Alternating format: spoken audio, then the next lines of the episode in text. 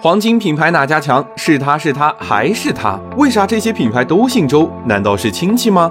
商界生意经，赚钱随身听。周大福和周生生的创始人真的姓周，还是顺德老乡？他们确实不是亲戚，却有着极其相似的创业背景，都是三十年代在广东创立，后来因为战争爆发迁至澳门，最后在香港做大，并在港交所上市。除此以外，他们还都是在第二代掌门人的手中做大做强的。郑裕彤是周大福创始人的上门女婿，他一九四零年来到金店做学徒，为人本分，工作努力，很快就升职加薪，迎娶白富美，走上了人生巅峰。郑裕彤继承公司之后，开启了周大福的突飞猛进之路。比肩国际大牌，一度创造了蒂芙尼两倍的营收。如今，金饰市场中常见的千足金、一口价，都是最先由周大福推出的。不仅在珠宝行业是龙头，郑裕彤还进军房地产，跻身香港四大家族，与李嘉诚齐名。新世界百货、新世界酒店都是他们家的。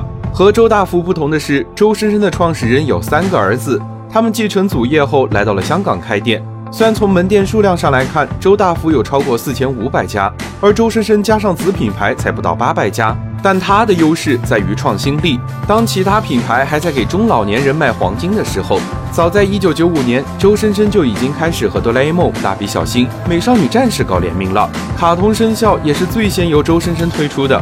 紧跟时代步伐的周生生，在上市这件事情上也快人一步。比周大福整整早了三十八年。一九七三年，周生生就登陆港股上市，是香港首家上市的黄金珠宝公司。